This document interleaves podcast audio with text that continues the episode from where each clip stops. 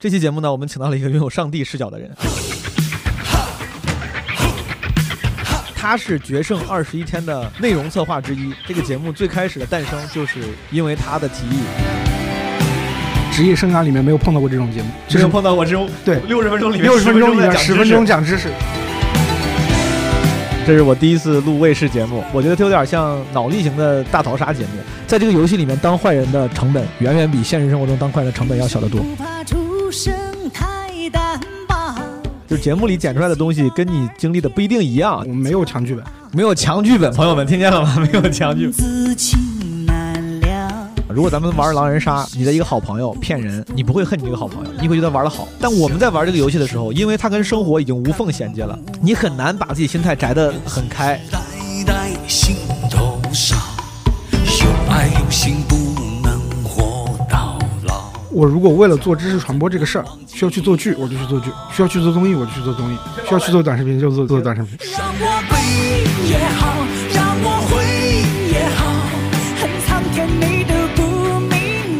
火树老师起了那个 reaction 第一集的标题说说我们是个诈骗型的节目组嘛，就是你能很明显的感受到这个节目啊，一游戏一到游戏，大家讨论度就变低；一到大家开始撕逼的时候啊对对对对巨高。我就不喜欢把愁情烦事都忘了。朋友主动给我发了反馈，我最意外的就是觉得我是个老实人，我不希望给人留下这种印象。随风飘飘，天地任逍遥。对于很多人生决策，我是希望自己能有更多的职人精神，去做应该做的事儿。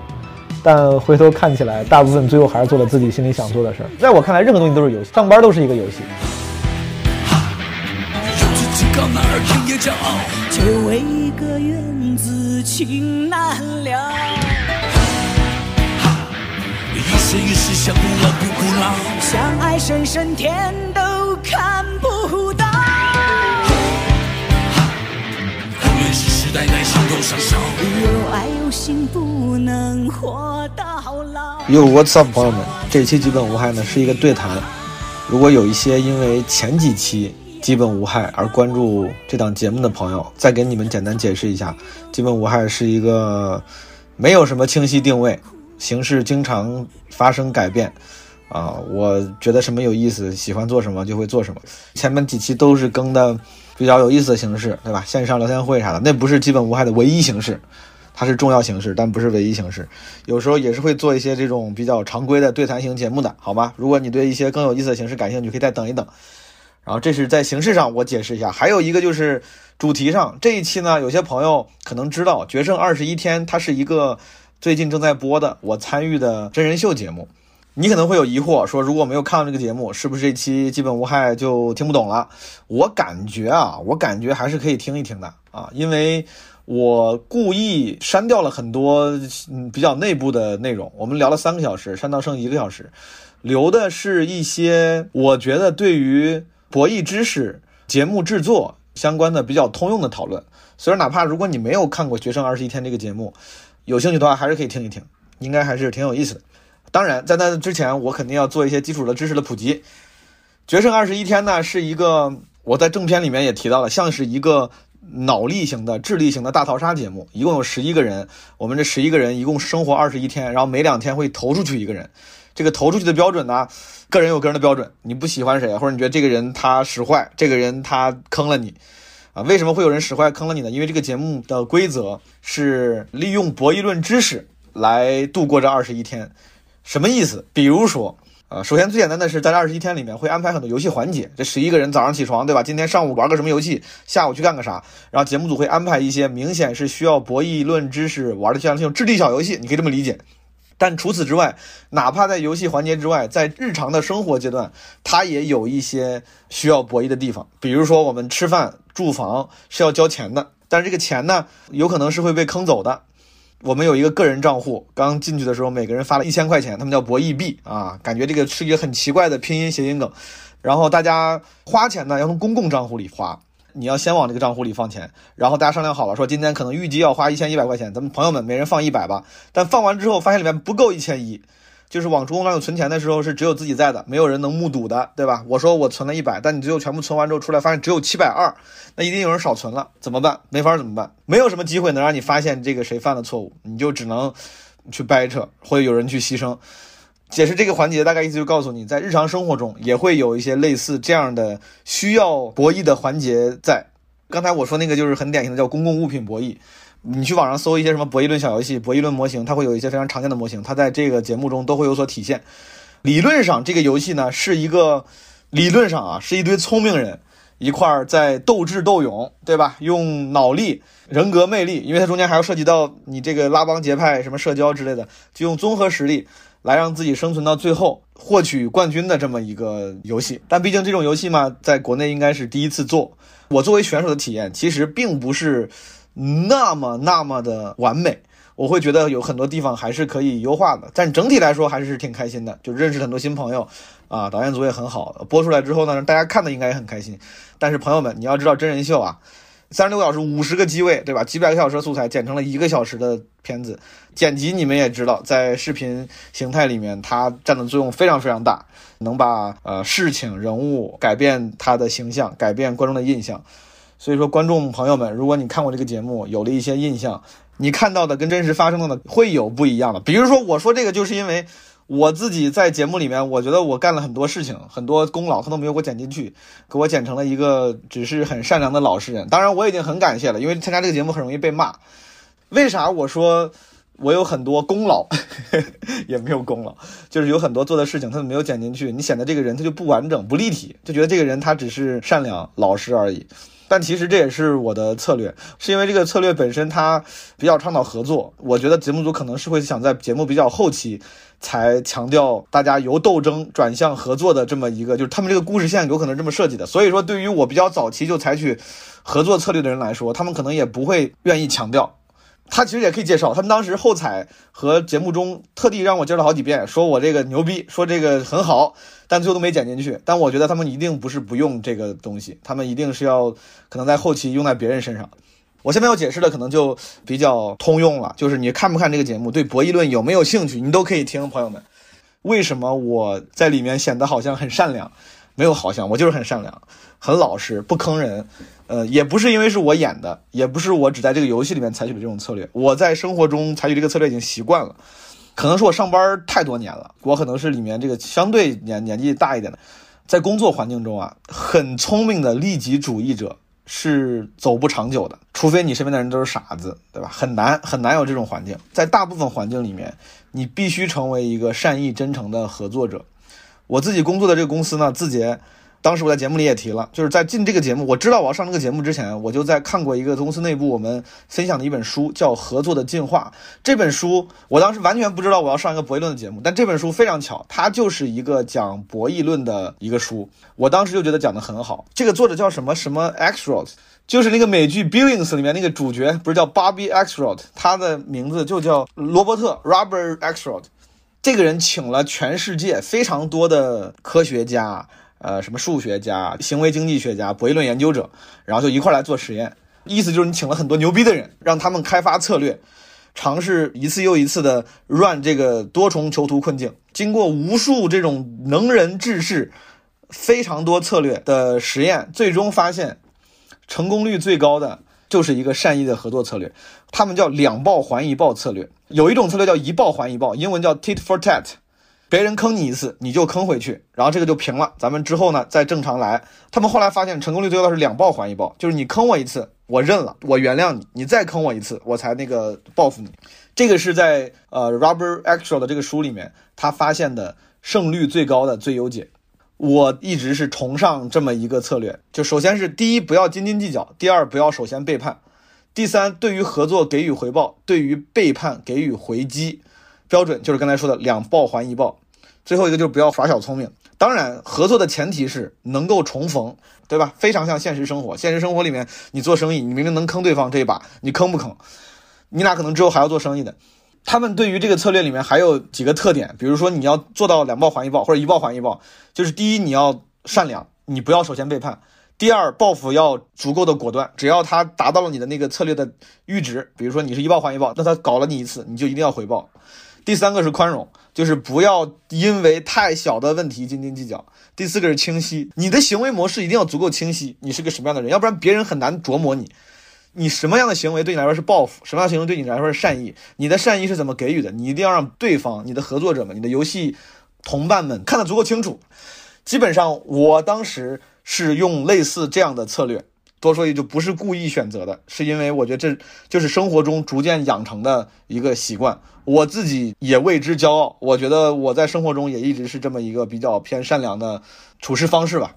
我当时一直，包括在离开的时候，我也说，我说我感觉在这个游戏里面做得好的地方，不在于赢得对方，就征服对方，而在于引导合作。因为如果你擅长合作的话，这个环境会让你也活得更舒服，然后让你赢的几率也更大。良性竞争环境永远是比恶性竞争环境要健康的。理查德·道金斯不是很有名的书嘛，叫《自私的基因》Selfish Gene），被称为什么值得取代圣经？当然这有点标题党啊。这本书很有名，有的朋友可以看一看。他当时里面也提到了这个问题，在长时间的重复囚徒困境中。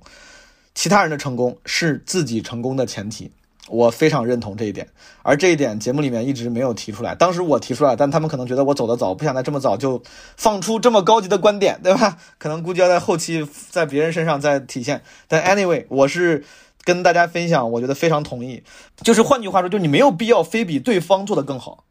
在一个非零和的世界里，你像二《决胜二天》其实是个非零和的世界，可能某些游戏是零和游戏，但它本身是它不是一个零和游戏，它是有货币发行的，它是会注入资金的。在这个游戏里面，你为了自己做得更好，你没有必要一定要赢过对方，没有必要非比对方做得更好，没有必要全部把别人都给坑了才你才是第一。你让别人好，你一定也是能好的，这就是非零和博弈的一个特点嘛，对吧？分享给大家我在这个游戏中的策略，然后哪怕你不看节目，不玩什么博弈游戏，我也觉得它是一个在现实生活中非常值得使用的策略。当然，多说一句，就是当时在那个书里提到，在某些情况下，有一个优先当坏人的策略也能一直赢，就是一直坑人，直到你坑不起为止。先当坏人，直到当坏人的那个成本太高，你当不起为止。我感觉呀，在《决胜二十一天》这个游戏里面，我们正片里面也聊了，有一个在让我觉得非常不舒服的，或者是我觉得不必要的点，就是当坏人的或者背叛的成本太低了，背叛的成本非常非常低，它影响选手游戏体验，可能会让可看性更高一些吧。好了，我说够多了。这期是因为恰好我刚才那些观点我没有在节目里说，我。又非常想说，因为我心里不爽，我 我表现更好，但节目里没有把我足够多表现好的地方剪进去，对吧？我的这个深思熟虑，然后成熟的策略，甚至有很多做的决策上的 credit 都剪给了别人，所以说我我不太，嗯，我心里不太平衡，我就在片头跟大家比比一下。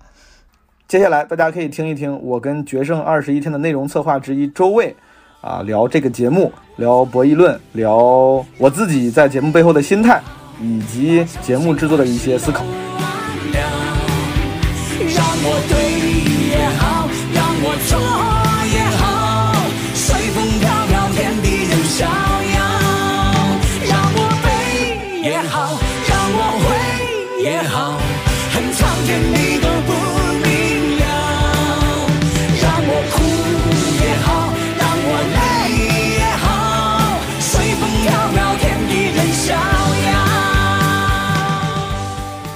看了所有人的表现，从台前到幕后，从录制前到录制后，所以说我才说他是有上帝视角的人。这是我应该是唯一一次基本无害请到了一个我参与的事情，但是对方拥有的这个信息碾压性的超过了我，所以说我还挺激动的，因为我有很多问题想问他。啊，这个人就是《决胜二天》内容策划周卫。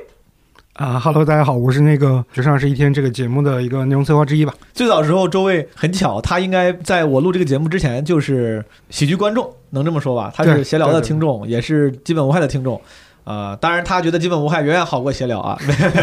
没有没有。后来他还在有一次线下演出的时候当过观众，我们当时在录的时候，他就过来跟我打招呼，说看了我前几天那个演出，就我才知道哦，原来这个幕后工作人员里面还有这个之前的喜剧观众。后来他跟我提起来说要不要录一期对谈，我当时呢出于谨慎，我问了一句，我说当然可以，我说但是哥们儿，我不知道你是负责哪一方面的，你你能聊的有啥？然后他周伟当时什么都没说，给我发了一个片尾的那个演职员表的截图，顶上赫然写着内容策划。我说那你是爸爸，你太厉害了，所以说必须得聊一聊。嗯，然后跟诸位介绍一下，《决胜二十一天》当时宣传的标签叫什么？二十四小时全天候那种什么观察式合宿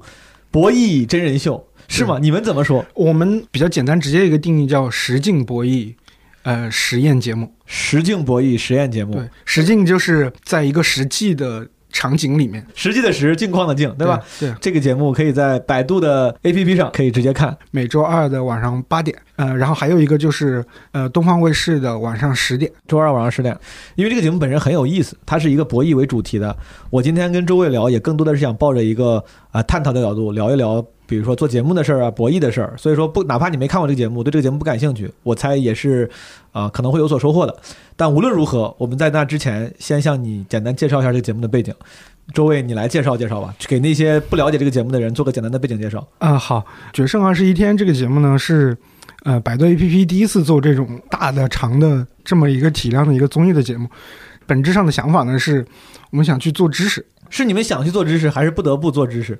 是不是如果做成那种智力生存类的节目，是不是也没法播呀？我我这么去理解啊，就是对于平台方来说，就是知识这个东西是一个呃，它差异化的一个手段嘛，呃，这个是一方面。第二个呢，就是如果我们要去做综艺的话，我肯定是做不过那些爱奇艺啊，然后腾讯、优酷这些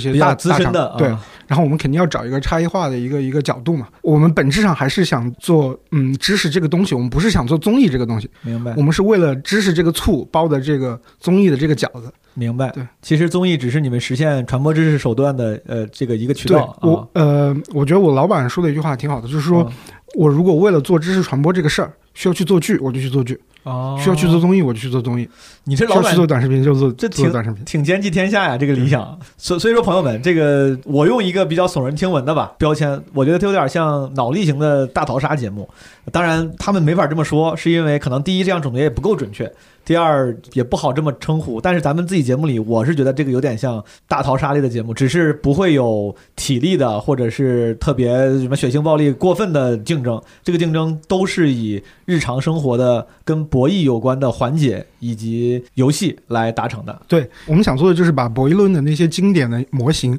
还原到每天大家生活的那个具体的场景里面，然后让大家从这种呃日常的任务里面去获得一个有关博弈论模型的这些基本的知识，进而去说我平时在生活里面。在工作里面，我怎么样跟我的同事相处？怎么样跟我的同学相处？嗯，然后有一些什么样的方法可以去跟他更好的合作？呃，这样的一个知识，而不是说我是教大家学高数，那上网课不是那个，不是那个明白明白，还是很有实用性很强的。迄今为止，你们作为平台方、出品方，你们满意吗？不管是从节目最后的完成度上来讲，还是从播出之后的反馈上来讲，你们什么感受？我不是一个做综艺有很多经验的一个人，可以说我是呃一个做综艺的新人嗯，啊。哎，你毛书记，你也是第一次录这种真人秀类的节目是吗？我也第一次，我本来就不是个综艺人，就我我这现在上着班，只是因为业余爱好讲讲脱口秀，然后因为讲脱口秀这个算是副业这个标签，才有幸录过少数几个节目。啊这是我第一次录真人秀，我觉得挺有意思的。对，后来我还写了段子讲这个，对，那我是新人，你是新人，我们都是新人，咱们新人一一今天菜鸡互啄，菜鸡互啄来聊一聊，对一吧？对儿新人，就是我觉得，首先从内容上来说，我觉得我做出来这个东西，杀青的时候我就说，我就说，跟我老板说，我说我没有别的感觉，我只是说觉得我自己做了一个很好的一个内容，明白，我自己是认可这个这个这个东西的，我嗯起码不是说拿不出拿不出手嘛。是然后从数据反馈上来说，也是还是不错的。反正卫视给我们反馈说，基本上在同时段的省级卫视综艺这个小的一个赛道里面，基本上都是要不就第一，要不就第二，要不就第三，就是哦，明白。比很多明星参与录制的那些节目还要好。但是这这个是我们对，这个是我们 我们之前可能没有没有预料到的，对没有预料到的，就是说，因为素人节目它的天花板其实是很很低的，是跟明星相比，因为又没有流量，没有话题度，对。对呃，但但是这个没有对毛书记不哦，没有，没有的确是因为刚才我他们在制作方眼里，这个节目也是个素人节目。我自己没看这个节目啊。我们录这期基本无害的时候呢，这个节目刚刚播了三期，有一个参赛选手吴雅璐，她被投票退出了，大概是这么一个节点。我自己的一个习惯，老听众也知道，我因为比较脆弱，不太敢看自己录的节目，我就没有看过。但是我把《决胜二十一天》微博里面发的一些短视频卡段，反正都看了。所以说基本也大概知道前三期是啥。有些朋友可能会问说，你不是自己录了吗？你不用非看节目，但其实不是的，就是节目里剪出来的东西跟你经历的不一定一样。首先有剪辑的这一层改变，还有一个就是我当时只知道自己参与了什么，而这种博弈论的这个游戏，它是有很多别人在干嘛你是不知道的。所以说，其实我不看节目，我对于信息的掌握确实少了很多。我直到今天看了节目才发现，哦，我原来这个人怎么也少交钱啊？你怎么也是？我才知道，是真的不知道。但是我在看这些卡段和自媒体上的反馈的时候，很多人说啊，这个节目是不是有剧本？今天让周卫来回应一下。首先想说一个我们做节目的这个这个初心啊，我们本质上的想法是说，我们想把这些博弈论的经典的实验变成就是生活里面的这些呃任务和实验，就是实验这两个字是我们这个节目的一个一个核心的一个概念。那什么叫实验？实验就是我我得有个实验假设，是然后我们去通过改变这些实验条件跟变量去研究实验对象，也就是就是各位选手们对嗯对这个事儿的一个反应。嗯，做一个实验，它的基本需求就是实验对象它必须有自主性。嗯，所以我们是不会安排说所有的选手去你去干这个干那个，我们没有强剧本。没有强剧本，朋友们听见了吗？没有强剧本。一会儿我来好好问问他什么意思。你先说。如果我们有一个剧本的话，那这些大家的反应都不是真实，那我们做这个实验就没有意义了。对就没有意义，我们做这个节目就没有意义。所以我们从概念上我们就不会这么去做。这个我作为选手，但是这个时候我站在观众角度发问啊，嗯，如果做一个实验的话，你当然需要保证实验结果的纯净，对吧？中间不要被污染。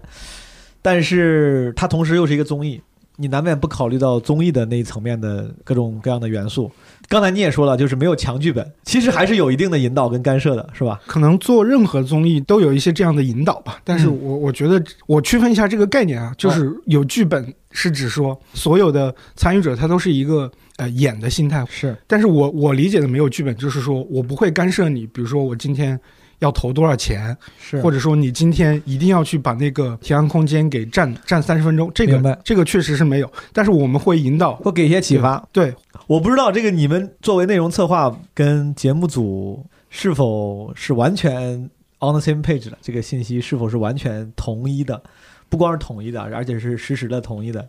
我觉得有还是有一些引导，只是我能理解，就是有一些引导和操作，它不影响实验的结果。比如说走谁留谁，反正也不影响，不管走谁留谁，这个这个实验仍然是可以成立的，实验结果仍然是可以有效的，它是不影响的。在不影响的情况下，不矛盾的情况下，其实是会存在一些这样的操作的。因为我们出于这个节目效果的考虑，嗯，各个方面吧，就是我们会有。呃，有一些倾向，就是说，明白呃，。哪些选手留下来对这个节目更好看或者后期更更容易传播？我觉得所有东西都会有这个这个考量。是的，嗯，但是就你刚刚说的这个问题，其实我们也我作为内容策划，我也知道，我们想留的选手确实都没有留住。嗯，就是我这个我们机制设计出来，它是一个实验这样的一个性质的东西，然后嗯大家都是有自己的利益投入在这个里面，你就没法去改变大家的行为了。比如说，我们想让某一些人投某一些人，这个事儿是在操作上其实就很难的。嗯，刚才周伟解释的非常非常清楚，就是我们在这个节目里面的决定，我觉得应该百分之九十五以上都是完全自主的。说句不好听的，就但凡不自主被安排，也不会有有些人被安排那些不讨喜的剧情了啊！大家其实还都还挺认真的。你们觉得这东西可能是演的，其实不是，因为这个游戏的特点啊，他们叫实验，但对我们来说是游戏。这它算是个游戏，但这个游戏或者这个综艺的特点就是它跟你的生活已经完全融为一体了，这个就是最难受的时候。就比如说你咱们在玩狼人杀的时候，你发现了，如果咱们玩狼人杀，你的一个好朋友骗人，二十分钟这局玩完了，你不会恨你这个好朋友，你会觉得玩的好，他把自己他本来是狼，他伪装的非常非常好，你不会觉得这个人怎么这么阴险，这么会骗人，因为那个时候你生活跟游戏的界限非常非常明显，而且上来就知道这个游戏就是咱们就是假装的，就是来演的，来装的，就像你在酒吧玩骰子玩那个吹牛一样，你骗人是没问题的，不会因为你玩骰子没有三个四，非得说自己有六个四而恨他。但我们在玩这个游戏的时候，因为它跟生活已经无缝衔接了。对于节目组来说，他们设计的有环节、有游戏、有测试不同模型的那些片段，但对于我们来说，我们就是在跟一些人在一起生活，所以说你很难把自己心态摘得很开，说我要演，我要演一个好人，演一个坏人，因为你会不由自主的你就开始生活。如果今天我就是饿，然后没人交钱，我真的会生气。这个生气，我跟每个人，我我跟谁生气，那可能就是我的当时的反应，而不是说节目组需要我跟他吵架。然后我要保谁？可能我就是那个那个时候，就是觉得在这几天的生活里面，我想跟这个人关系好，或者我需要他怎怎怎么怎么怎么着，就是你可以代换一下。虽然你们会觉得说，哎呀，那么多摄像机对着你，你肯定不会真的有生活的这种状态，但这就像拍纪录片一样，拍这种真人秀就是，当第一天你会觉得我摄像机照着好不舒服，第二、第三天你就习惯了，你就完全忘了这个摄像机在这儿了。其实真的就没有录节目的心态了。我自己这几期播了之后，我才觉得，我说我要当时真的有录节目的心态啊，我就应该多出现一下，然后比如说多有点节目素材。这几期就没啥我的东西，因为我就发现有时候经常大家在底下开会的时候，我在屋里看书，我在屋里歇着，我不太想站队或者是参与小团体。这也是其实没有，就是当时这个这个节目让我们没有节目心态的一个体现。我但凡有节目心态，我就会下去多说点话，然后主动组织一下干玩个啥啥游戏，多点戏份啥的。因为这个节目的特殊形态，大家其实很难表演，在在这个节目里很难表演。哪怕你刚开始想表演，其实很快就会陷入认真生活、认真去跟大家互动的这么一个状态里面。但确实是有节目组会有引导，你像我们每个人有导演，每次大家玩的时候、中间休息的时候，可能会有一些引导跟建议，说说不定之后可以怎么着，也很少，非常少。可能我我参与的部分里面也少数有几回。但是就像周卫说的，他们说归说，但是大家主意都很正，是不会听的。我有一次导演，我不知道能不能说，但我就跟大家分享了。他过来说，他说一会儿那个啥啥，他说你也可以考虑怎么怎么着，怎么怎么玩。我说我不，我我说我说这这事儿我不干。然后怎么怎么，我说我自己就玩我自己了。包括后来静泽也说，就是可能非常少数时候有导演可能会给出一些建议。但选手是完全是可以自己选择的，而且大部分时候那个结果都是会选择不听导演的，因为大家都会觉得自己挺脑子挺好使，觉得你别他妈跟我瞎说，我自己知道咋玩，就那种感觉。所以说你们看这个节目的时候呢，如果你觉得说这不可能发生啊，但它实话说它就是发生了。我觉得有时候给人那种这不可能发生啊，或者这东西是不是有剧本啊，给人这种观感的原因之一，也是因为节目时长所限。剪辑出来的东西呢，有时候显得不太连贯，对吧？让大家觉得这，哎，这怎么突然这人就生气了？哎，怎么他怎么会这么坏？可能有时候呃背后是有原因的，只是他没办法全情呈现。我觉得可能需要解释一下，就是为什么呃这个节目看起来大家就是那么那么抓马或者那么戏剧性，就是说，呃，首先大家要带入一个语境，就是说大家都是抱着一种玩游戏的心态，嗯而不是说我今天就是就是要为了这个奖金跟谁撕逼。不是是，只要这个游戏规则对每个人是公平的，然后嗯我们做出什么样的决策，我觉得选手们觉得都 OK，这是可以接受的。很难演，朋友们真的很难演，那基本上都是真实的。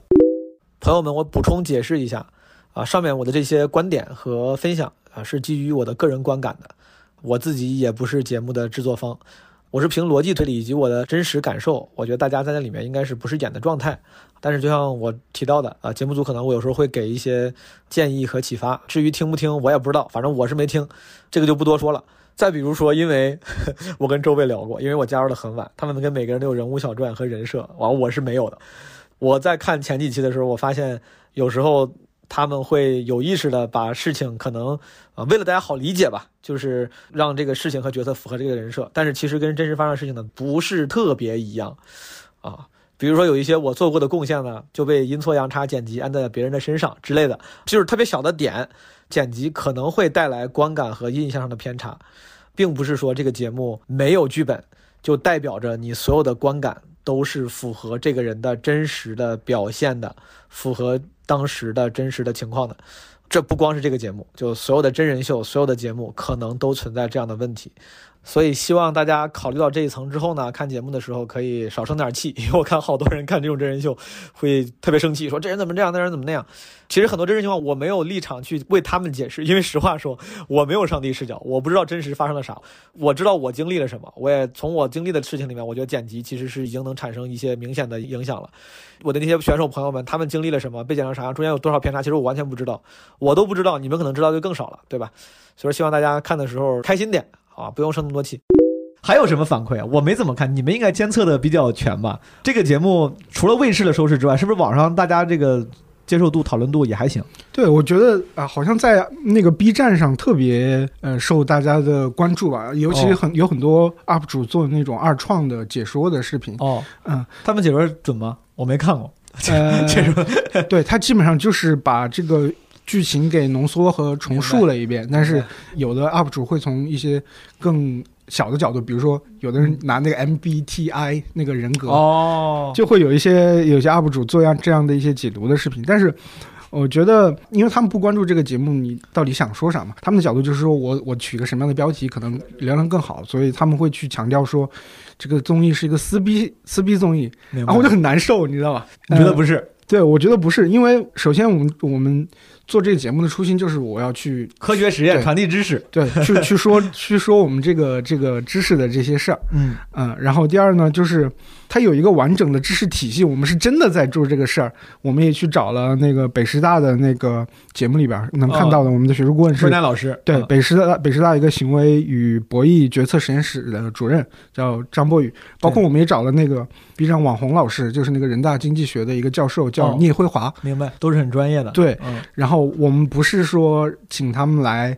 就是挂个名，他们是真的帮我们出了很多主意，包括我们做了一个框架，然后这个框架，比如说博弈论，我们要给给一个呃完全不了解博弈论的人讲，我们要讲哪些东西，呃，比如说竞争、合作，然后信任这样的一些基本的问题，然后在这些框架之下又有哪些模型，比如说囚徒困境、公共物品博弈，然后我们再把这个模型设计成节目里面的那些任务，比如说第一、第二集还是第三集里边找工作这个事儿，第三集，对对对，对。这个我知道，什么反内卷嘛，主要是对那个，它其实本质上还是对一个现实职场的一个一个抽象嘛。它其实更简单的那个就是做生意打价格战嘛，通过价格战击垮对手。在经济行为里面，它是为了达到垄断而做的一个前期的投入跟牺牲，但对于整个行业的生态是不好的。对，对，呃，还有啥别的反馈？你觉得是对节目的误解吗？嗯、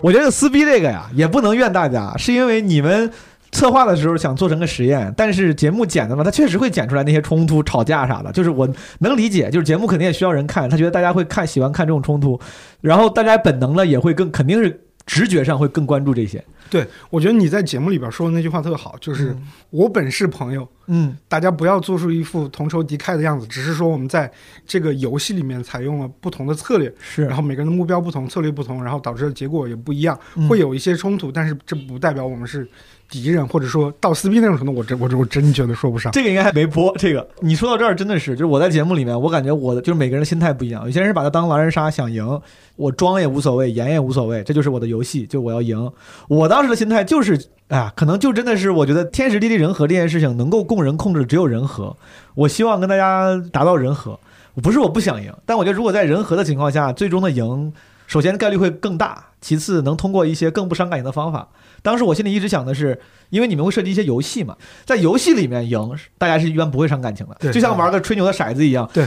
我当时觉得靠这些东西赢，然后在游戏之外的东西呢，我尽量维持人和。从功利角度来讲，也是为了自己能够获得大家的信任，然后说不会投走。另外一个就是自己也开心的，你的这个就是这个实验的体验也好一些。参加这个实验的时候，你不能天天心里想着这个人我恨他，那个人恨我，我要怎么斗，你就会很累。我当时觉得都是好朋友，本来都玩儿挺好的，突然一副怎么你就我觉得怎么这么认真呢？这干啥呢？就是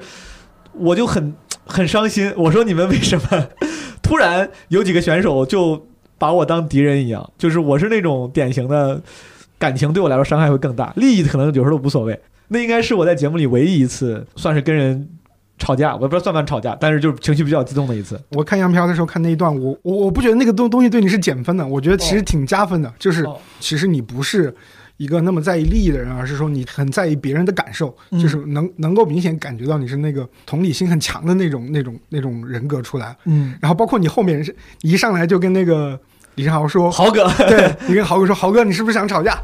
对我我觉得特别好，哦，真的特别好，就是因为你把这个事儿摊开了说嘛，而不是说。呃，我背后去搞什么小动作，嗯最后大家也能够把这说这个事儿说开了嘛，解决了，啊对，，能够能够达成一个和解嘛，嗯。反正挺圈粉的，对我来说是吗？对，好，朋友们一定要看一看，因为我没看，我不知道我剪剪成啥。当时我记得那个后采，我说这是我的性格缺陷，因为我就是自尊心很强，甚至从某某种角度来讲，我很脆弱。我因为我天天上班嘛，我跟老板有时候聊过，就是跟我们在职场里面说，八零后啊，比如这种成年人，三十岁以上的，大家无所谓，我能受委屈，钱给够就行。然后年轻人呢，就是说你别让我受委屈，受委屈我就辞职，对吧？我说我心态上其实更接近后一种人。其实我不愿意受委屈，就别的都无所谓，别的哪怕就是说钱上行无所谓，但是你对我态度好点儿，我就发现我在我回想了一下我在上班这几年里面，我为数不多跟别人起争执的，或者在职场里面，很多人会因为职场里面受委屈，是不是吵架，甚至要跟人争论，我很少。但是为数不多的全都是因为对方不跟我好好说话，就是这是我的性格缺陷，就是我有时候受不了委屈，我特别需要对方跟我好好说话，只要好好说话咋都行。就像可能你提到的，我跟豪哥，就咱们好好说也行，你对我有什么要求，然后我有什么期许，咱们就好好聊。但对方一旦比如说阴阳怪气儿也好，对你这职也好，或者是讽刺也好，怎么怎么着，我就特别不爽。当时那一刻，我就觉得怎么本来的朋友，至少那一瞬间好像没跟我好好说话，我就戳到我的点了。那是我唯一一个就是性格缺陷，我这方面确实还不够好。我是我是觉得应该让自己再能受委屈一点，但我现在很惭愧，不太能受得了委屈。朋友们，这个地方我后来看了第四期的节目，我发现我说的这些事儿没有剪进去。啊，就是我说的 那个，大家没有什么好好说话呀，怎么着？他们首先没有阴阳怪气和讽刺。我当时跟周卫聊的时候，就是举例子。但当时那个第四期里面，我跟几个选手算是闹得不开心的，大部分都没有剪进去。他们剪成了就是几个人在结成同盟孤立我，但其实中间还会有一些别的后 后来的一些小事情都没剪进去，但不重要。这跟刚才我前面说的。我跟那个有个选手叫李成豪，豪哥，我们解决问题的时候一样，简单了很多东西。解决问题的时候，其实本来也是前面我已经就之前发生所有事儿，跟好几个人，大家已经复盘、沟通、和解，就这些过程都已经走完了一遍了。他只是没剪进去，只剪了最后我一点点像用非常沙雕的方式求和解的这么一小段儿啊，这就是剪辑的力量，朋友们，这就是剪辑的效果。但他们这个也不算恶意剪辑，就是只是为了节目的节奏更紧凑吧。自己的播客嘛，我就趁机给那些看了节目的朋友解释一下。你说这个我还真的挺能跟你共情的，因为其实我也是这样，是吧？对，今天跟你聊完之后，我有我又有一点改变，因为你说他是个，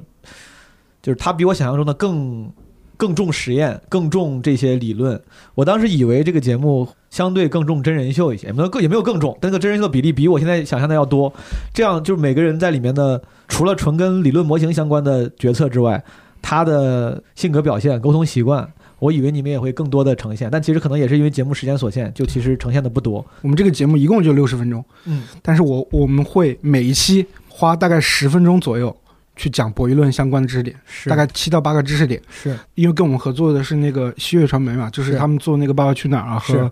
和那个变形记的团队，是，呃包括谢霆辉导演，他就说我职业生涯里面没有碰到过这种节目，这是没有碰到过这种对。六十分钟里面六十分钟里面十分钟讲讲知识，这是这个，我觉得可能全世界的综艺的里边，可能嗯。反正我是没见过。他们对于这件事情最终的态度是什么呢？是说这样做不对，但听你们的，那我们就这么做，还是他们最终被说服了，或者自己也觉得这样做是 OK 的，是应该的？一开始他们当然是拒绝的，因为这个事儿，嗯、说白了就是其实不太符合综艺规律，对，也不太符合真人秀的规律。嗯，但是还是那句话嘛，我们是为了博弈论知识这个醋包的这顿真人秀的饺子。明白。所以，我我们在这个方面是很坚定的。所以我们合作伙伴就是导演组的谢导他们，包也括表示了尊重，对，但这个对于他们来说也是第一次。没有做过这么不重真人秀的这个节目。对对对，这而且每一集应该是从一天以上的素材里面剪出来的，呃，两天，我一天规划是两天，两天。对，你想想，朋友们，两天，他们无时无刻不在记录，两天二十四小时，然后那么多人，然后那么多的素材，然后最后剪成了六十分钟的节目。对，感觉应该是几百个小时的素材剪成了六十分钟的节目。对我那天数了一下，大概嗯有呃三四十个机位，明白。对，然后二十四小时，二十一天，是这样吧，朋友们，其实今天啊，是因为周卫他之前是做新闻工作的，然后我俩算半个同行，都做过记者，他列了一堆问我的问题，我其实挺兴奋的，因为我做基本无害都在我在问别人问题，很少有人问我问题，我还挺想听他的问题的。但是在那之前，我先插一个环节。我们连接一下场外观众，因为听说我今天要跟周卫聊，然后火树说他有些关于节目的问题要问周卫，咱们就连线一下火树老师啊，看看他有啥问题。好，咱们顺便再多聊两句节目。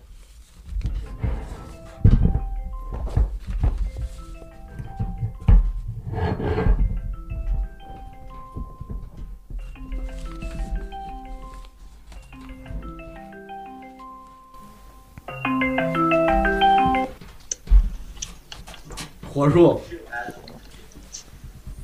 ，Hello，喂，喂喂喂喂喂，能听见吗能听见吗？？Hello，哎，听得到吗？我哎，听去，得到了。你在哪儿啊？为啥你信号这么差？我在公司啊，哦，现在好了，这会儿信号好了。你呢？你坑我！我跟你说，我今天太伤心了。我在车上看到那个视频之后，我？我我太伤心了。少交了五十啊那儿。我中间一直在维护你，我说火叔是从来不会搞这种东西的人。你他妈天天跟我说，你说我才不搞这些东西，我就是想好好玩游戏。好好玩游戏个屁！你好好玩游戏。我我到第一天的时候，我想的，我你看我那个地方其实是有思路的。你你在思路。我觉得你的策略没有问题，我觉得你的策略没有问题，你只是伤害了跟我的感情。我跟你说，我我其实后我其实后来跟你我后来跟你说这我后来跟你说那个联盟那个事儿的时候，没有跟你说这个是吗？联盟我我好像你对，你看啊，火树，你当时有人要投你，我先给你那个啥了，预警了，有啥事儿我都他妈向着你。你联盟也不跟我说，当时但是这事儿无所谓。然后你坑钱那，事儿是我我在上面跟你说完了。坑钱，坑钱也不跟我说后，来跟你说的呀。坑钱也不跟我说，我太伤心了。那会儿主要是你先说的太义正言辞了，我那会儿就很很尴尬。后来后来你说你什么钱的事儿，我还一直在把把咱俩绑到一块儿，说我们肯定是不会出问题的。因为前因为前面我跟你一起交的那二十嘛，就是我除了那一次以外，其他都是让别人交的，但是只有我自己交那次我是没有交。我我跟你说，显得我特别蠢，我白白维护你了。好，没事儿，我那个啥，我我不是在跟那个周卫，就是我说那个《决胜二十天》的内容策划嘛，他啊，这不就是这不就是老去那个回复那位？老你老去回复吗？呃，我对我我我有呃，对，我先问一下周围，嗯他说你老回复，你回的都是啥呢？就是别人别人对节目的误会，你去解释一下。对，就是比如说，好多人说你这是个挂羊头卖狗肉的撕逼综艺，跟博弈论没关系。嗯，然后这个节目有剧本儿，真这种我就有点生气。然后你就会解释解释。对，我会解释一下，就是对就就是他确实没有剧本嘛，我就是哦按照事实来解释。但是但是你是以节目的呃工作人员的那个角色身份去解释。他说他在现场。哦哦哦，哎哦，火树，你看过他的回复，你觉得解释的好吗？我觉得反正就给人感觉，反正不一定那么让人信服。很多 人都会这么回答，就是对主主要是我也没法拿张图出来打他们脸嘛，对吧？没法做这个事就。很难，你很难站到一个客观的角度，就是证明你自己确实是没有剧本的。对，火树老师，来，有啥问题咱仨一块聊一聊，你抛出来咱一块我。我首先其实最大的问题啊，就是这个啊节目组的这么不是这个节目的规则到底是怎么个演变的？我其实最好奇的是哎，这个问题挺好从。一开始策划起来，对这个节目组最早我听说的是和有法很像，怎啊么就演变成投票的游戏的？中间是慢慢经历了什么东西都？因为之前他得知的是这个节目的形态可能是更像别的可能参考的综艺一样，嗯后来好像不断在变嘛，这个形态在变，这个是一个无意的演变吗？还是你们有意的为之？对，这个东西还真不是诈骗，你知道吧？啊就是因为火树老师起的那个 reaction 第一集的标题是说说我们是个诈骗型的节目组对我们找你的时候，确实是那个时候，它的形态还是一个类似有法的一个一个东西。但是后来呢，我们测试了很多次，包括我们甚至设计出来了一些游戏和任务的原型，就是原创的这个东西呢，它有一个呃问题，就是它的门槛儿还是相对比较高的。呃，除了那些智力综艺的爱好者，其实很难看懂的，他不知道这个东西跟自己有什么关系。哦，对，科普科普嘛，你是要面向更 general 的大众，所以所以我们才把它变成后来这种呃类似更真人秀、更生活化的方式。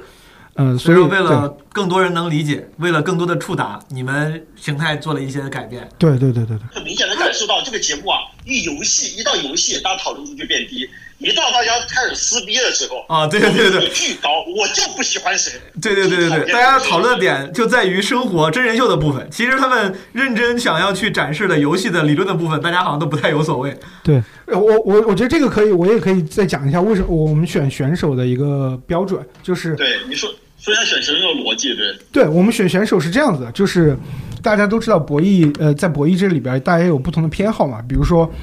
呃，王敬泽就是那种公平偏好比较高的人，豪哥他就说自己是一个风险厌恶者，嗯，就是风险偏好、公平偏好，这些都是呃博弈策略偏好的一部分。然后我们选人的时候，呃，给有一些选手是发过这些策略偏好的问卷的。我们希望在这个博弈策略偏好上有多样性。把所有类型的人都给找到，对吧？相当于是。对，就是希望说大家都能够在这个节目里面找到一个选手能够共情。我在最后问一个这个咱仨一块儿讨论的问题啊，就是我跟你讨论一下这个节目里面的经济系统。我之前跟周卫还聊呢，我说这个经济系统啊，感觉没有设计好，感觉在节目后期有了不可控的通货膨胀。然后当时我记得在刚开始我还没走的时候，我就说我说应该请一个做游戏经济系统的人过来，比如说参谋一下之类的，就因为他们经验比较多，还是相对比较严谨的。呃，你们对于经济系统的设计有什么感想？你们作为策划者，我们一开始其实是有设计的，嗯就是我们的设计其实秉承的一个原则就是：第一，这个经济系统包括物价，嗯，都是跟真实社会是一比一来的。那他妈八十块钱一份的饭，这太也不真实啊！真实社会八十块钱吃的没那么差啊哦，，对，我说也没那么好吃啊哦。那个八十块钱的饭饭成本还挺高，还挺高的，因为有里边有鲍鱼什么的。对然后，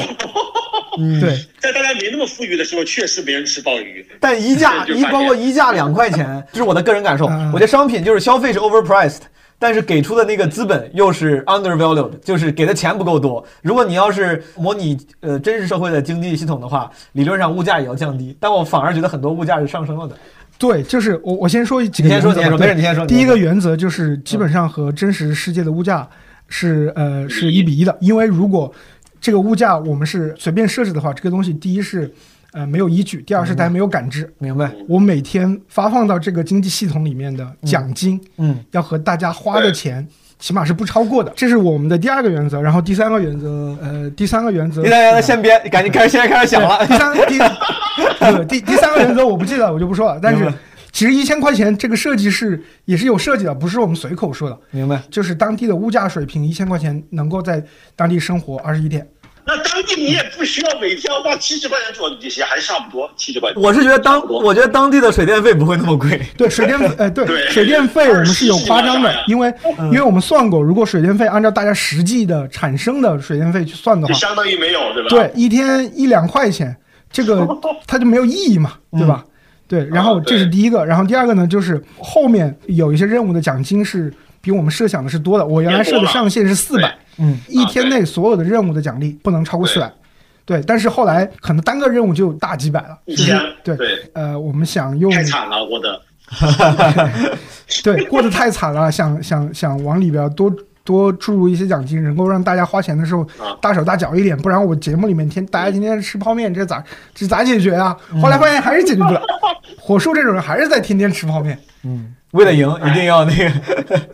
一定要攒钱。对，所以我们每天其实讨论这些问题都要花很长时间。你现在复盘的话，当然当时肯定都是没有要故意把这个系统设计的不好，都是嗯在当时以最好的判断 （best judgment） 在在调整嘛。但现在回首过来看的话，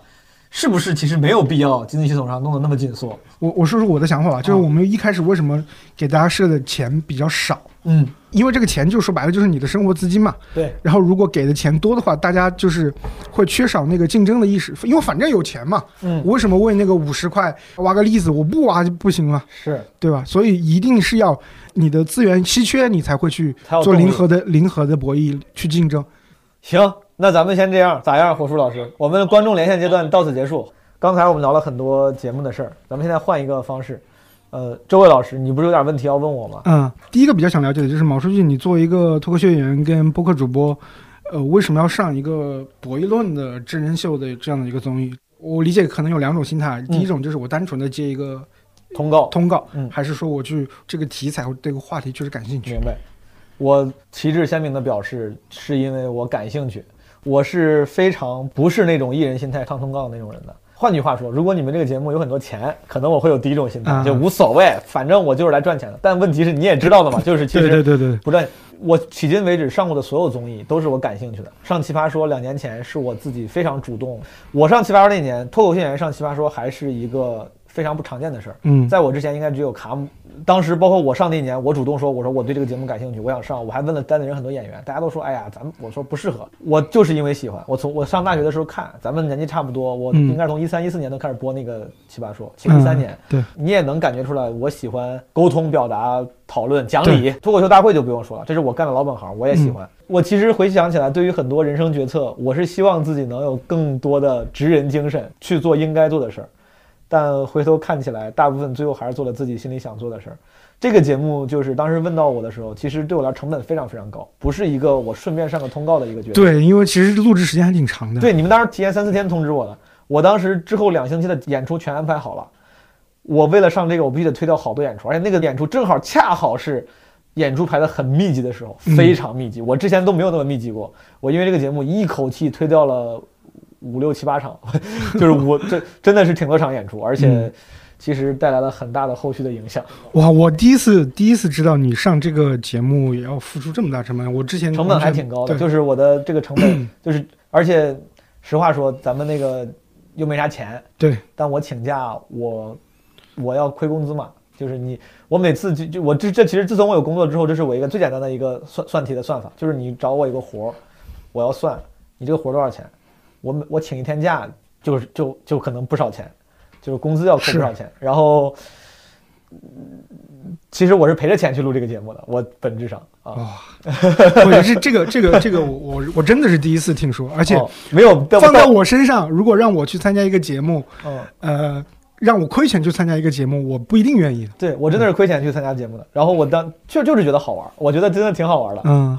我一听你说什么博弈，然后要要玩这种游戏，我我觉得是我我觉得不可能不是我擅不一定是我最擅长的，但是是我最感兴趣的领域之一。啊、嗯那那其实你录制之前对这个，我我理解你是第一次，应该我第一次参加这种真人秀节目第一次嘛，对，之前都是那种棚录的那种。对棚综嘛，啊对，呃，那你录制之前对这种真人秀节目或者这这个节目啊，具体到这个节目，他的想象是什么样？我完全没有概念。我记得我我问过节目组一样的问题，我说你要让我决做决策，我得拥有足够多准确的信息嘛。就是我就问我说到底是个什么节目，他就给我说是博弈论。我说这个大概我能想象出来，可能是一个那种跟智力相关的，但是大概是个啥呢？就是我说你能不能多？但是他们说因为保密原因不能多透露，他确实不能多透露。包括后来我们都已经开始录了，我们之后要玩啥也不知道嘛。对，他不能多透露，我又不像火树那么 demanding，我又很很好说话。我说好，我说谢谢导演，那我就不问了。其实我当时在我在我想起来，就像刚才我跟观众介绍的，我心里想的应该是一个符合主流价值观的、没有那么奇怪的、跟智力相关的大逃杀类的生存游戏。啊，就是至于环节是啥、内容是啥，我不知道，但只有这个标签本身，我觉得就已经挺有意思了。那你实际录制的时候的感受又是什么样？就是跟你的和谐版大逃杀的这个这个想象我我觉得从标签上没有啥问题，它确实是两天什么走一个人的，确实是有有点生存概念在里面的。我唯一跟我预期不一样的是，我以为这个游戏是更清楚的，因为规则不清楚这件事情，不管录综艺、玩游戏，其实我我在我看来，任何东西都是游戏。嗯，上班都是一个游戏。我去录奇葩说，它也是个 game，它大家就是在辩论赛，但对于选手来说就是个游戏。我告诉你游戏规则，你每个人发言几分钟，超时会怎么办，然后谁要投票，怎么算赢，怎么算输，很清楚的一个规则。生活本身甚至都有规则的，只是它不明说，你也要摸索，你要尝试摸索出一个规则出来，对吧？嗯，我觉得你你要请大家去玩录一个综艺，录把规则说清楚是最重要的。但是你们的规则很不清楚，至少给选手的观感是这样的。而当我甚至我觉得我是已经属于是很很不刺头了。我跟节目组对着那摄像头说：“我说咱们把这东西解释一下，我觉得你们解释一下，大家就开心了，就可以继续帮你们好好玩你们这个游戏了。你为啥不出来解释一下呢？但是你们，我当时觉得有可能是因为各种原因，希望看冲突也好，还是一时半会儿还没有想好优化方案也好，你们的规则是因为各种原因不清晰的啊。当然这个我我没有不理解，可能就你说这是第一次，没有可借鉴的，也要大家一起摸着石头过河。但结果就是规则很不清晰，规则很不清晰的情况下，就会有很多人需要受很多本不必受的气，很多人就要受很多本不不必受的委屈，很多人就要浪费很多本不需要浪费的钱。因为综艺节目，你说到底，你再高大上，你再博弈的什么实验型节目，你本质是个工业产品吧，它就应该把规则说清楚。如果你有些地方就是为了效果，规则故意不清楚，你也要告诉大家说这个地方无所谓。辩论也是，辩论有那个那个那个辩论的题目很简单，非职业辩手会问，哎，他说你这个题说的不清楚，我怎么辩啊？到底是什么情景？这个时候会说，就是故意不说清楚的，啊，你可以自由阐述，你可以自己去填充，这个规则不清晰的部分，我也要清晰的告诉你，我是故意不清晰的，在我这个游戏，因为这样其实才能树立游戏设计者的权威。游戏设计者会让选手觉得你其实脑子里非常非常清楚，不是因为你没想到，你是故意把这个这个这个部分的随机性留给我们了。但当节目组 which 就是游戏的设计者，让我们误以为以为或误以为你们没有设计好的时候，其实会丧失掉节目组的权威。后来我们有一次跟那个哲哥吃饭的时候，我当时唯一的反馈，因为我觉得你们肯定是对这个节目做了非常详详细的调研跟研究。当时他说你们有什么建议，大家会有很多关于这个节目的建议。我当时觉得我没有 in a position 去给你们提建议，你们懂得比我多。我只提了一个建议，我就说，我说 有些地方你要没想清楚，你不如直接跟选手选手说，你说这个地方呢，我们还没有想好，或者说大家请原谅，对吧？我们也在不断进化。你把这个事儿说了，其实也能够帮助你们树立权威，至少大家就不会觉得你是个无能的设计者，觉得你要告诉大家，我其实已经非常努力的在设计了，同时我在优化，大家理解一下。这个时候，当有不清晰东西出现的时候，大家会有一个理解的心态，而不是一个给你减分的心态，对吧？就比如你，我觉得你的态度就是你那个你那几句话就特别好。你说我们这个也是从来没有先例的，我们在跟你们一起成长，或者是说中间也在不断的努力优化，每天玩到两点。你这话说完之后，我第一我就理解你了，第二再有问题的时候我就有答案了，我知道为啥了。但当没有答案的时候，大家会想各种各样的原因，这个原因可能就是说他们不懂，他们不行，他们要玩我。这种情绪其实我觉得你是不需节目组应该是不不希望选手产生的。你们希望选手产生的可能是对于互相之间的那个博弈，而不是就像你们也不希望跟节目组博弈。这个东西就需要，我觉得需要尽可能好的设计好规则，至少是让选手以为你们设计好了规则。你哪怕你骗，你也要骗的选手，让选手相信你们其实是一切尽在掌握之中的。但我觉得大家当时很多人在很多的时个时候会产生你们并没有在掌握之中这样的情况。嗯嗯，对这个，嗯，我现在跳出一个就是记者或者提问者的这样的对对对，一个立场咱开始讨论了。好，就是跳出讨论了。首先有一个大前提啊，就是我们干的这个事儿没人干过。如果我们要做这些实验的话，其实理论上我们最好是叫一个专门有个学科叫行为经济学嗯。的教授嗯。或者老师来帮我们去把这个具体的规则设定下来。嗯。且嗯。这是一个在实验室条件下里面去完成的事儿，是。而不是说在一个真实的我们这个语境里面，嗯这个规则有很多可能我们到了现场之后发现，其实哦原来不不适用。哦我们其实也担心一个问题，就是说，呃，你你们问我的问题可能是嗯我之前没有想过的问题。明白。对那如果我要给你一个草率的答案，那嗯其实就后边这就没法弄你觉。得直说自己没有想到这件事情会削弱权威。对，所以呃，我们现场执行的导演他的想法是说，呃，如果这个事儿我想明白了，我就跟你说清楚；如果这个事儿我没有想明白，我没法回答你。明白这个地方，呃，虽然咱们已经录完很久了，今天我们也是非常友好交谈，但我不得不说，我非常反对，我觉得这是非常非常不对的。这个导演的策略是我非常不同意的，我有可能是错的，但是我觉得导演不应该这样。这个跟观众说两句，就我觉得观众朋友们不要用这样的策略，就是不知道就说不知道。这个事儿说说到底就是一件事儿，就不知道就说不知道。当我问节目组的时候，我希望节目组告诉我不知道，不好意思，这个地方我没想到。然后甚至可以就像把苦衷说出来，因为这个节目没人做过，我们没有经验，所以说在已经事无巨细，以为涉及考虑到所有方面，但总有新的想不到的东西。希望咱们一块儿把这个实验给完善。感谢大家的配合。你这个话一说，大家又理解又能解决问题，但是你美其名曰说我不知道，所以说我不吭气儿，这不是一个负责任的态度。如果你现在去政府部门办事，你问了一个问题，他说我不知道，但是我就不说话。你只要问他不知道答案，他就完全不说话，这是对的，完全不对。他应该说不好意思，我不知道，我帮你问一下，我有答案了，我来告诉你，对吧？应该是这样。你打任何一个客服电话，你也不希望当你问到了一个客服不知道的问题，他就选择沉默。我非常不同意，但是这个事儿对于观众看节目没有啥影响啊。这个就是其实对于选手当时我们录制的体验会有一些影响。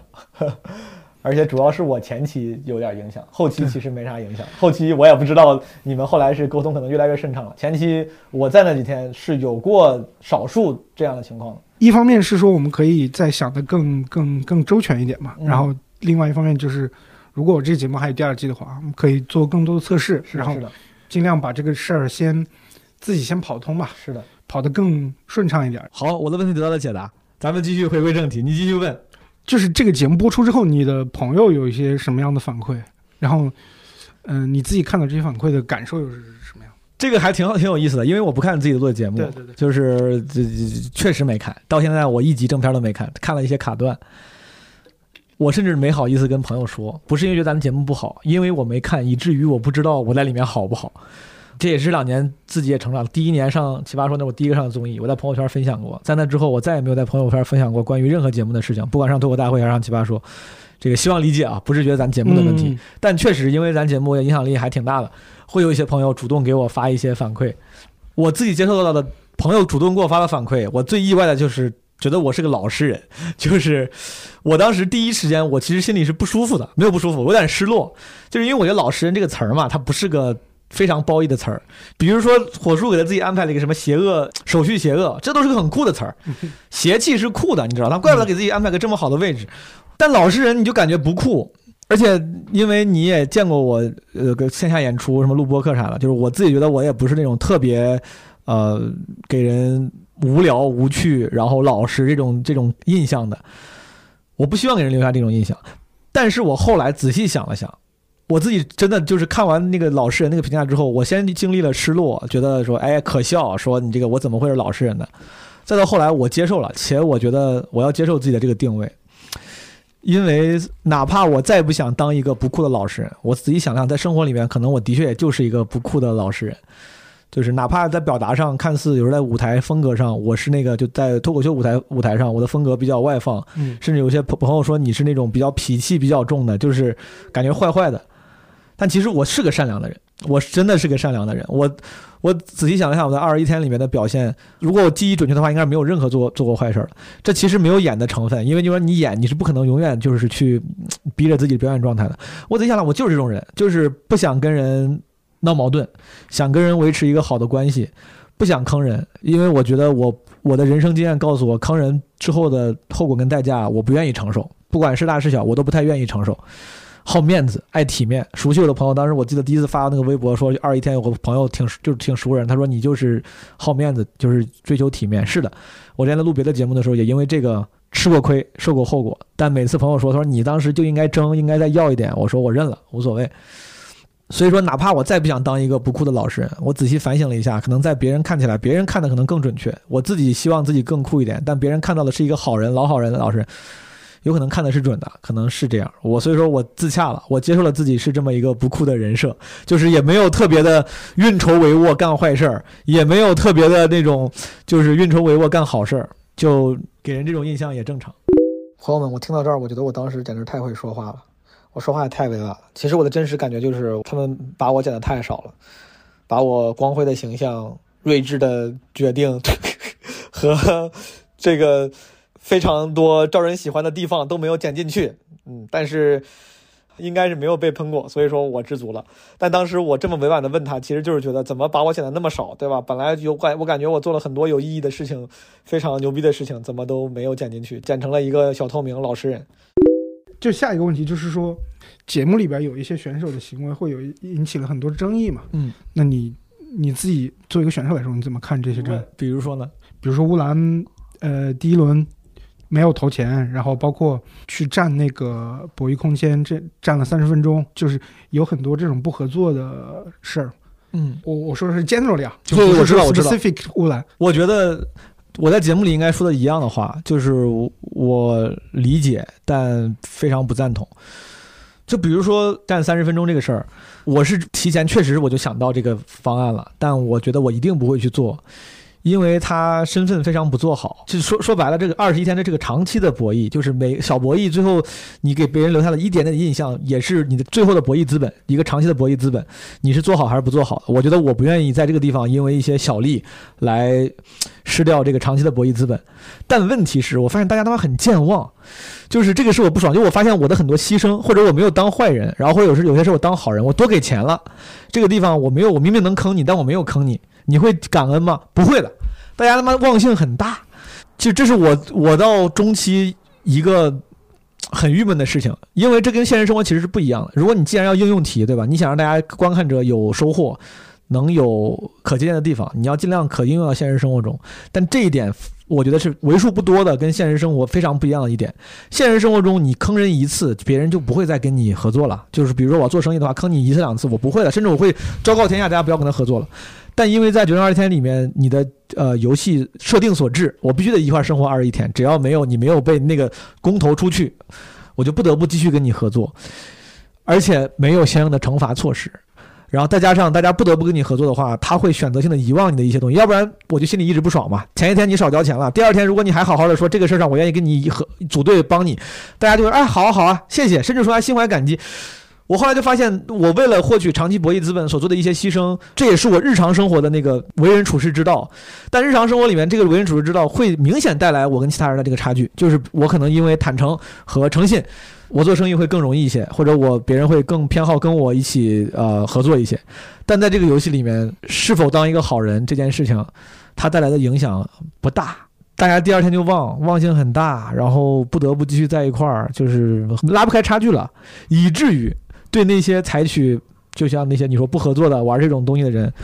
我现在想想啊，他确实他还挺值的，我只能说还挺值的，因为成本很小。在这个游戏里面，当坏人的成本远远比现实生活中当坏人的成本要小得多。我觉得这个其实是不太现实的一点，在现实生活中不配合、不合作、坑人的成本明显要比这个大。我觉得你们之后说不定可以在这方面，对我我这个这个这个我试着圆一下哈，啊你圆一圆。对，就是就像我刚刚之前说的，就是说其实淘汰投票淘汰这个哦，机制本身就是对这种东西的一个惩罚。对。对，平时生活里面大家都有都有法律去规定一个、呃，就是生活里面的呃合作不合作或者背叛是与背叛的底线嘛。是。但在这个里面，可以说乌托邦的环境里面是。靠这个投票这个机制，嗯。对就是呃，我从我的视角来说，比如说第一集里面嗯。大家投的比较多的，第一是呃张宇嘛，嗯，第二是吴雅璐，嗯，呃，上帝视角来看，他们可能不是那种最不合作的人，嗯。因为很明显第一轮是乌乌兰不投钱嘛，嗯。但是在当时的那样的一个语境下，大家普遍认为他们两个是最不合作的那两个人，所以把他投出来。所以这个这个逻辑对我来说是说得通的。嗯啊、就你刚刚说的那个问题，其实也是，就是我是不是一直做好事，我的信誉就因为其实博弈论里面有个嗯概念叫信誉，嗯我的长期信誉就高，长期信誉对我后边的博弈有没有帮助？嗯，显然是有帮助的。显然是有帮助，但是呃，就是还是那句话，就是我就其实我觉得我我这个嗯分享也并不需要圆，因为我也没有在批评，也没有在攻击，我就是只单纯觉得，就是你们这个设计的这个实验，这个不是个漏洞，嗯只是我个人的一个感受或者我个人的期望。现在目前这个模型里面，目前这个游戏里面，我觉得作恶的成本更低，这个低没有问题，甚至你可以设计一个实验，它就作恶就没有成本之类的。但我是觉得，如果要是想让大家在现实生活中更有借鉴性的话，我觉得就是不合作或者是作恶成本现实层面上理应会高一点。你刚刚说了嘛，其实成本只有一个，就是你可能会投出去，但是投出去的这个信息搜集这个阶段又呃有效渠道不多，就是我很难知道。你看前两天大家就没有有效信息能够判断出是乌兰少交了钱，对吧？所以说投了张勇漏斗，OK 没有任何问题。但你自己你也做完你也能发现了，就是这个惩罚机制本身是它不一定能真的惩罚到该惩罚的人。这个惩罚机制在你们有意的设计下，它是有随机性的，它是有很多不确定性的，呼应了我的那个观点嘛，就是作恶成本低。至于或作恶成本是不是一定要不低，不一定。你们可能觉得没有必要非要作恶成本高，但是我就我希望我作为选手，我希望作恶成本能够再高一点，因为如果作恶成本不高，作恶成本低的话，很有可能大家就会都做坏事。甚至说，如果这个节目咱们再拍第二季还是这样的话，如果有人听了咱们的分享，很有可能他想了想，他说那发现作恶成本其实还挺低的，只要藏得好，那我就会一直作恶。作恶的话，可能最后他的个人游戏成绩会不错，就是选手体验会很差，可能少交钱了，又要因为吃顿饭要讨论两个小时谁少交钱了，就这个事儿。就选手体验差，且这两个小时花的是不是对节目最有意义？你们五十个机位拍了两个小时吵架分钱的事儿，是不是有意义？就我觉得它不是最优解。我没有说你们做的不好，但嗯我猜应该是有更优解的。呃，可能吧。可能还是那句话，我的原因我不是在攻击节目的模式，是因为我觉得成本高一点的话，很有可能真实性更强，可借鉴性会更强，会少花很多无效时间。我刚刚不是说了，就你说你说因为因为找不出谁少要钱，就每天要花几个小时讨论饭钱，最后剪进去了，没剪进去啊，没用啊，对节目没有用啊，大家又也不开心，又有情绪，还影响节目的拍摄质量，影响实验的效率，又用不上。这些能靠什么解决呢？说不定能靠让作者成本稍微更高一点，减少无效的实验因素。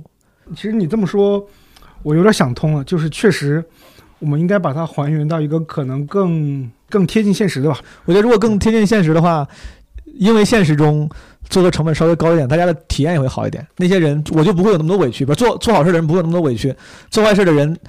他们的成本高一点也是正常的。不，并没有堵死路。咱们学经济的嘛，就是 high risk high return。我不能只给你 high return，不给你 high risk。在咱们这个游戏里面，就是你有 high return 的策略，就没有 high risk。我今天邀请周卫过来，我其实就是想进行这样的讨论，并不是想趁机，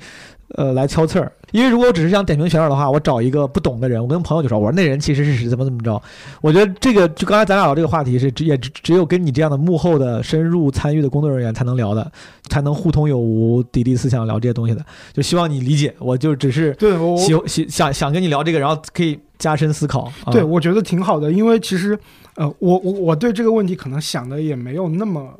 深入，包括我嗯刚刚说的，其实是是现在回想觉得很没有逻辑。瞎聊啊。对，嗯，我只是说表达了我站在我的视角，嗯的一一些观点。明白嗯对，而且这个观点，呃，现在回想我刚刚说的一些话，可能很多不近人情，明白。非常没有逻辑。对，没有没有，不并至于且，那不至于，那不至于。呃，有一种上帝视角，就觉得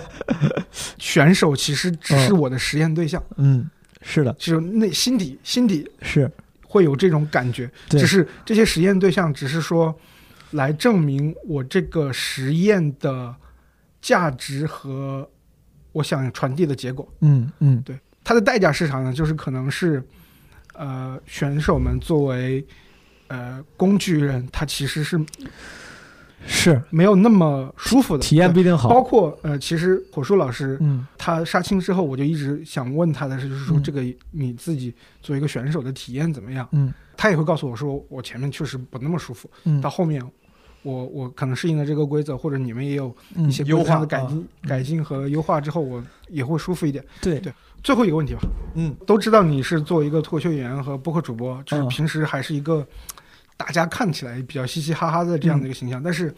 我觉得你在退出的时候哭了，这个我是真没想到，哦，从来都没有想到过。明白。我现在回想起来，我都不知道，我觉得当时可能真的是因为，呃，特殊的真空的、特地设计的环境是会让人的情感有变化的，这是我的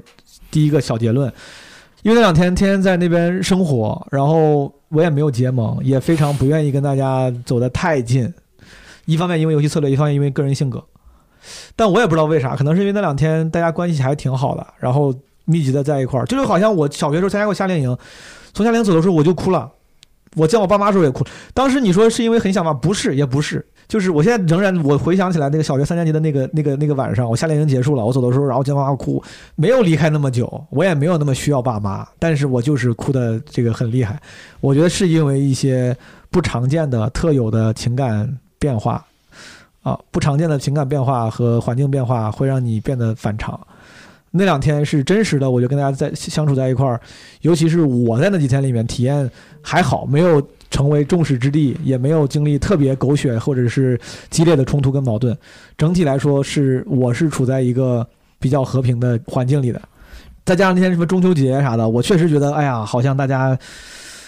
就都又很团圆。你这就你看，就是你们不能理解，是因为你们没有在戏里，在戏里的时候那个感受是不一样的，就是那个戏不是只演，就是在那个情境里的时候真的是不一样。我那一瞬间我就感觉要走，然后大家本来都聊得特别开心，我好难受。也有可能这个是我本来就有这种感性的一面，我还挺不好意思的，因为我有感性的一面，但挺不愿意让大家知道的。我本来以为不会剪那个，但但但是我抛开一个那个呃那个节目设计者的一个角度，就是我从个人的角度，我挺喜欢那一段。的，哦。真的，我我呃就是综艺里面说的那种所谓的人物弧光，哦，对，因为其实你前面一直展展示的是一个很 love peace，很那个善解人意。情商也很高，其呃，我说在最后剪辑出来的节目这里面的一个效果，最后你你的那个透露出来的那种脆弱的一面，反而是我觉得很打动我。哦，对，感谢。对，就是那种 果然最后还是要卖惨，靠哭来获取。不不不是，就是说就是人的多面性嘛。是的，这个节目里面一样的，其实没有人是坏人，我觉得是的，真的从不管是我从观众的视角，还是这个节目参与者的视角，我觉得没有人是坏人。是的，没有人，我到现在也是，我跟很多朋友，就是里面的选手都是好朋友，没有，哪怕现在我看到他们在里边会可能会有一些策略，仍然他们不是坏人，对，都是好人，他们呈现的只是、只是一种游戏状态，对、嗯。特定状态下的特定情况、特定时间下的一个嗯，策略的不同，然后并跟跟人格真的没有关系。我觉得每一个人每一个人都很好，每一个选手都很好，没有人有特别坏的信仰。是。那朋友们，我们今天这期就先这样吧，录了其实挺久了，虽然不知道最后能播多久。再次感谢决胜二十一天我们内容策划周卫老师来到基本无害，然后跟大家分享。如果大家觉得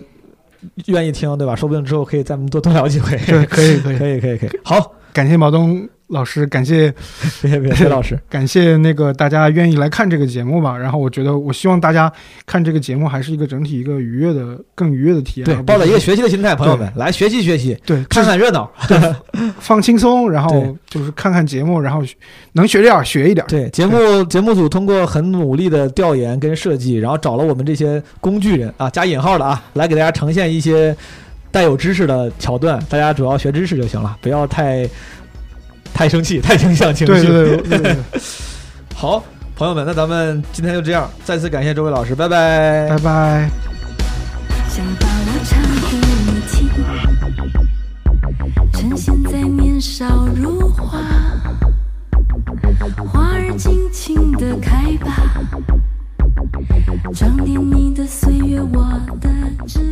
在这期基本无害播出的时候呢，我已经从决胜二十一天离开了，但不是被淘汰的，我主动退赛了。